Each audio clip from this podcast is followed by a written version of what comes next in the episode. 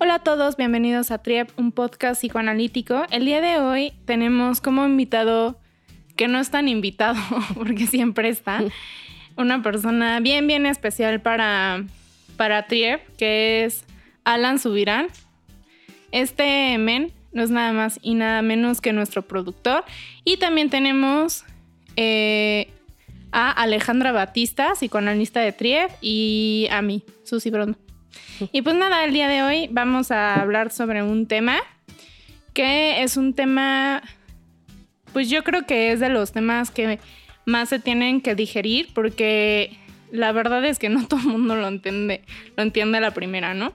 Entonces, este, bueno, cedo la palabra a Alejandra. Hola. Eh, hoy vamos a hablar de los tres registros inconscientes para Lacan, lo real, lo simbólico y lo imaginario. Recordemos un poquito la historia de Lacan. Eh, él fue un psicoanalista de la Asociación Internacional del Psicoanálisis, IPA, y lo que pasaba en ese tiempo con psicoanálisis es que él presentía que ya se estaba como leyendo de una forma muy distinta a Freud, entonces él lo que hace es este.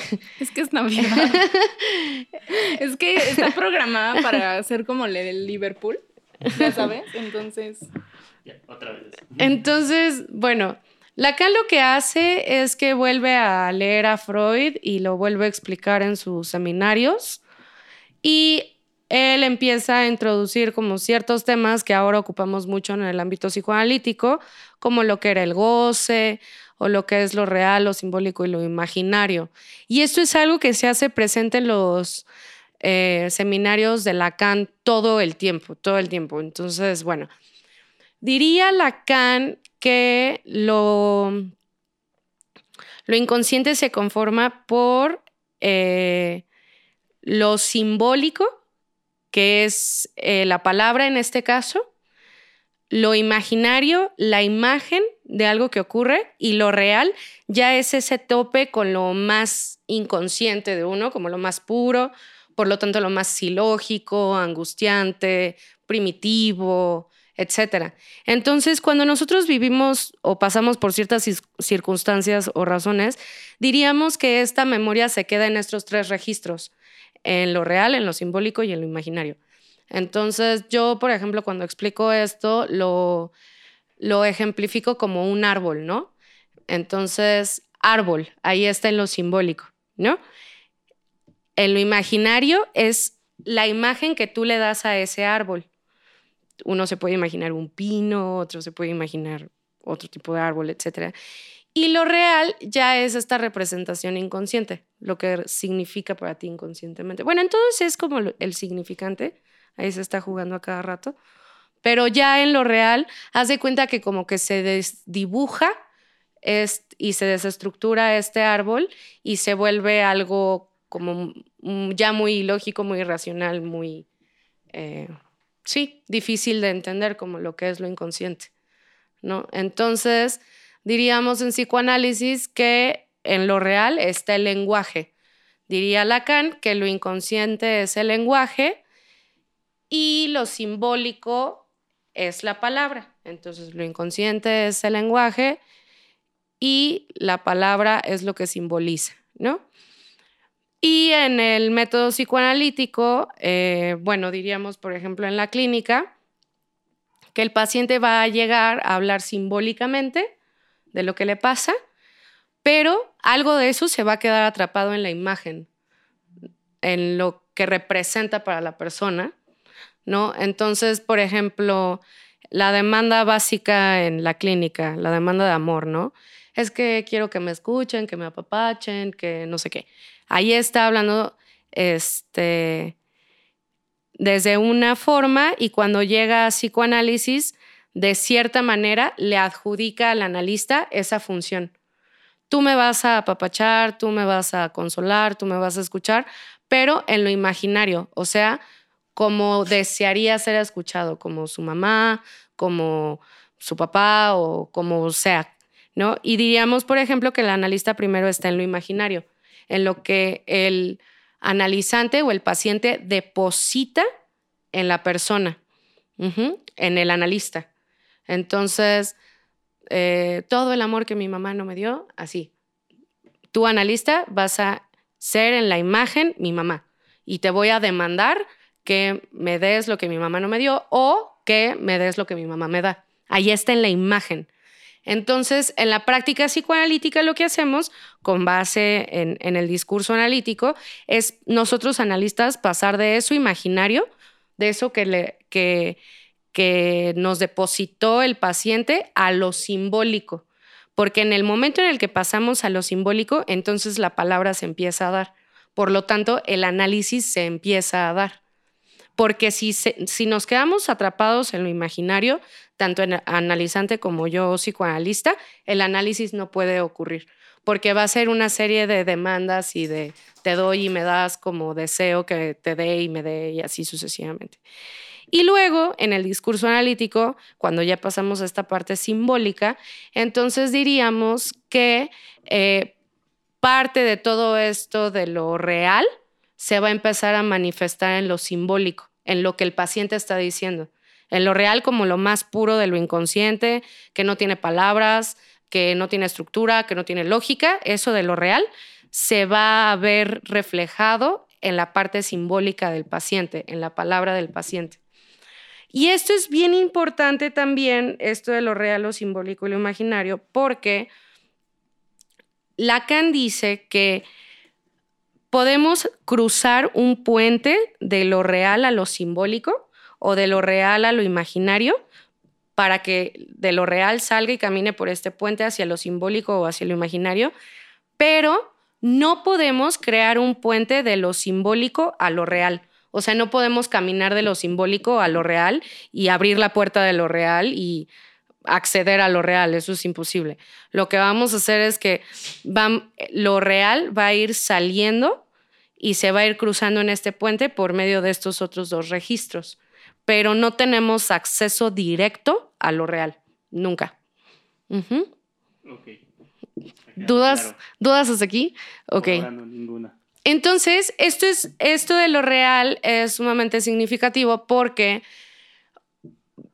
eh, esto eh, eh, puede como esclarecer muchas de las demandas que pueda tener el paciente de que uno va a llegar a análisis y el analista va a entrar 100% a su inconsciente y puramente a lo inconsciente y le va a dar palabra y eso, y no, no funciona así. O sea, el paciente puede tener la demanda de que nosotros accedamos directamente a lo real y a partir de lo real estemos trabajando y no, lo que vamos a hacer es que vamos a trabajar, como ya lo dijimos alguna vez en el podcast, con representaciones inconscientes. Ajá, con estos pequeños esbozos de lo, de lo real que pasan por lo imaginario y de ahí pasan a lo, a lo simbólico. En algún momento, un amigo de la maestría eh, dio un ejemplo que me parece como muy prudente, que es como un hoyo negro, ¿no?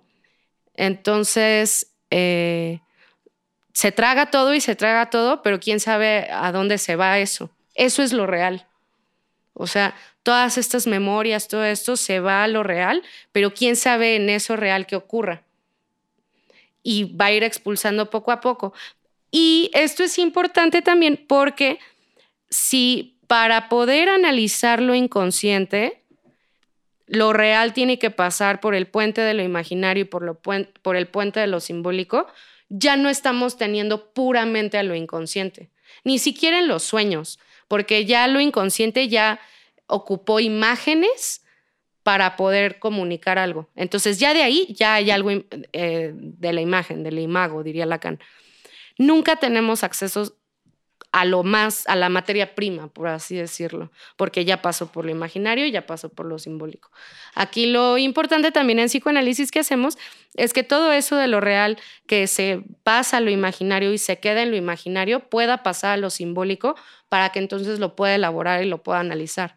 Porque si se queda en la imagen, se queda únicamente en la representación de esa memoria y en la repetición de esa memoria, en lo que, pues sí, en lo que representa para la persona esto que vive, ¿no? Es básicamente así como eh, la explicación de lo real, lo simbólico y lo imaginario. Yo en algún momento lo he dibujado como, como tres circulitos que se unen entre sí, que, están, que se unen, pero no están completamente pegados. ¿Me explico? Ajá, ajá. O sea, tienen que ver. Exactamente, pero no están completamente unidos, ¿no? Y esto, eh, como muy, muy importante, que no tenemos puerta a, lo, a la materia prima, porque además, justo Lacan cuando explica estos registros dice, es que si uno accede directamente, o sea, pensando en que se pudiera, que no se puede, pero pensando en que se pudiera, si uno entra directamente a esta puerta real, no vamos a entender nada, ni vamos a poder analizar, ni vamos a poder nada, nada de nada de nada. O sea, es, yo lo, lo, veo como algo amorfo, así como, como algo sin sentido, sin mm, cronología, nada, nada. ¿No? Entonces es por eso que lo imaginario y lo simbólico nos ayudan bastante para poder analizar algo que no tiene nada de sentido, ni forma, ni nada. Y tan es así, tan es real, que, este, que es por eso que se, se puede convertir en algo como muy angustiante. Porque no entender angustia. Sí, claro. Angustia muchísimo y como seres racionales necesitamos entender. Entonces también pasa mucho en la clínica que varias de las cosas que se analizan o que se, se colocan en, en análisis decimos acá que se pronuncian inconscientemente o se pronuncian en lo real. No se hablan, se pronuncian, que es distinto, ¿no? Entonces, algo de lo que dijo el paciente, que pasó por, por lo imaginario y ahora en lo simbólico, algo de eso que dijo se pronunció en lo real. Y cuando uno se topa con su parte real, se asusta. Es horrorífico horrorífico. Eh, diría un maestro, es horroroso, ¿no? Por así decirlo. Y, este, y es porque justo en esto real, lo displacentero es también placentero, los sinónimos se vuelven antónimos, pero a la vez sinónimos también, los antónimos se vuelven sinónimos, entonces cuando se empiezan a pronunciar cosas en esto de lo real, que no tenemos ni idea. Yo me acuerdo una vez, estaba en análisis y me empecé a angustiar muchísimo y duré un rato angustiada. Y por más que le entraba la teoría y por más que lo hablaba y que lo escribía y todo, no podía calmar esta angustia. O sea, y pues hice muchas tonterías angustiada. Una disculpa a quienes vivieran los efectos secundarios. Entonces, es fecha que no sé qué se pronunció, pero, sé que fue algo en, el orden de lo real. Ajá. Y algo ocurrió ahí que me, que me trajo esos efectos, ¿no? Que también muchos pacientes lo deben de, sentir en el, en el análisis, ¿no? Entonces, en lo real, justo los antónimos se vuelven sinónimos, ¿no? Y es una línea muy delgadita de lo placentero a lo displacentero, ¿no? Por ejemplo, eh, un bebito, eh, estaba el otro día viendo, un bebito eh, como de unos cuatro o cinco meses y su mamá le estaba masajeando los pies. Y el bebito se reía y se reía y ja, ja, ja, ja, ja, Y la mamá seguía estimulándolo y lo seguía estimulando y lo seguía estimulando hasta que pareciera que, al, que algo de esa estimulación lo, le provocó el llanto. O sea, el niño se estaba riendo, riendo, riendo, riendo y después empezó a llorar. Entonces, yo lo veía como una experiencia donde el niño fue estimulado, sí, sexualmente, llegó a este punto orgásmico, pero fue tanta la estimulación placentera que se tornó en displacentera. Exactamente. Y es por eso que, por ejemplo, muchas veces en, en las relaciones sexuales, eh, yo he conocido casos de que tienen relaciones sexuales, tienen un gran orgasmo y después se ponen a llorar. ¿Me explico? Porque justo, justo pareciera que en esto tan placentero ya se enfrentan con lo horroroso de lo real y entonces ya se vuelve angustiante o displacentero, ¿no? Ok. tiene, no tiene sentido, pero es como llorar de la alegría y todo algo así. Ok, entonces sigue sin tener sentido, pero... Eso es lo real. Exacto. Y eso... Pero ya vi que tiene sentido en lo no sentido. Exactamente, justo, justo lo que dices, Alan. El sentido del sinsentido. Ajá. Lo real y el psicoanálisis es el sinsentido no, el sentido del sinsentido y el sinsentido del sentido. Porque muchas veces a nosotros muchas cosas nos pueden hacer mucho sentido y sí, esto me parece lógico, esto no, bla, bla. Y de repente llegas a análisis y te das cuenta de que nada de lo que te hacía sentido tenía sentido realmente. Ajá. Entonces es el sinsentido del sentido y el sentido del sinsentido, ¿no? Eso es lo real para nosotros en psicoanálisis. Y además, como fun fact, cuando Lacan en sus escritos eh, habla, bueno, escribe con mayúscula, eh, se está refiriendo a una al, significante, a la representación de. Entonces, por ejemplo, si, te, si escribe amor con mayúscula en el texto, no está hablando del concepto amor, sino de lo que significa amor, de lo que representa amor, en estos tres registros, en lo real, en lo simbólico y en lo imaginario. ¿No? O aquí en, en análisis, ¿eh? valga el lapsus. Este, aquí en, en, el podcast hemos hablado mucho del otro con mayúscula, ¿no?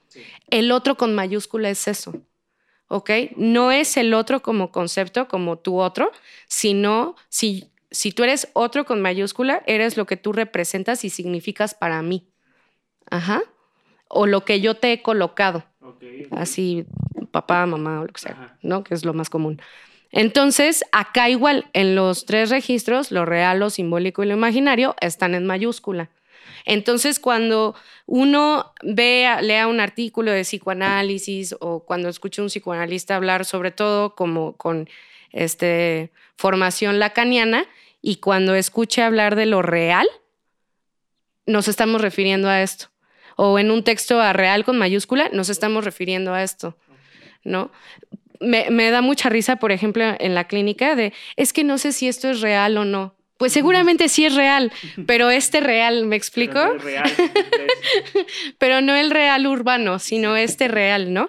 Entonces, eh, yo como le hago, esto es como, que probablemente muchos psicoanalistas también lo hacen así, cuando ya hablamos de, de lo real que tú podrías conocer antes de este podcast, le decimos realidad, ¿no? Realidad que si nos ponemos a jugar con la palabra, también así real y da, ¿no? Entonces, este, yo eso hago cuando, cuando analizo pacientes eh, en la realidad, ¿no? Que tengo que recurrir a esa palabra, bueno, en realidad. Porque en lo real ya, está, ya estoy yo hablando de otra cosa y ya se me queda muy pegado para, para la vida cotidiana, ¿no? Entonces, bueno, este podcast, explicando lo real, lo simbólico y lo imaginario, también sirve porque Susi y yo traemos formación lacaniana. Entonces, ahora que nos toque hablar del amor o de las estructuras o de los síntomas, probablemente ocupemos mucho esto de lo real, lo simbólico y lo imaginario para poder explicar eh, los episodios, ¿no?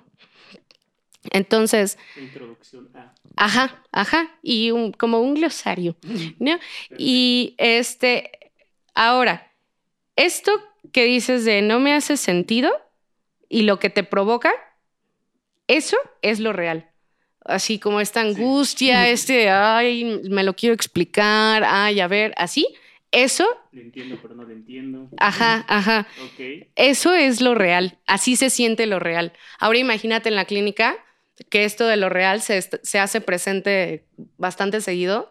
Entonces es por eso que nosotros recurrimos a supervisión. Así es que se angustió muchísimo. Me pasó el otro día en la clínica que, la, que hice una intervención y la paciente se angustió tanto que si lo vemos lógicamente, así estrictamente, no tenía por qué angustiarse tanto. O sea, era una intervención así mínima. Pero en lo real fue una intervención durísima, durísima, durísima. Y se angustió tanto, pero se angustió muchísimo, se angustió tanto que yo me empecé a angustiar. Lo registré perfecto.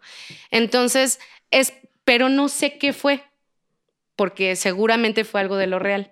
Entonces, probablemente, ahora el lunes, en mi supervisión con Gustavo Fuentes, excelente supervisor, supervisor, este, voy a hablar de esto, ¿no? De la intervención que hice, de lo que dije, bla, bla, que nos angustió mucho a las dos y ver qué fue de eso que se pronunció en lo real, este, que le provocó tanta angustia. Igual y ni me contesto, porque estamos hablando de lo real. Exacto. Complicado. Súper complicado, pero así se estructura lo inconsciente, es como el cuerpito de lo inconsciente, lo real, lo simbólico y lo imaginario. Lo Entonces, lo real, inconsciente, puro, así, la materia prima, simbólico, la palabra, lo que simboliza, ajá, y lo imaginario, lo que representa o la imagen que nosotros le damos a aquello. Ok. ¿Vale? Bueno. Está claro, pero creo que no está tan claro. Eso es lo real. Buenísimo. Ok, bueno, pues voy a dejar el podcast hasta aquí. Este, estamos en Universo Alternativo, eh, Avenida Río Mixcuac, número 48, Colonia San José Insurgentes. Las redes sociales de Universo, estamos en Facebook como Universo Alternativo Sur y en Instagram, la verdad es que como no tengo Instagram, eh, Universo Alternativo Oficial.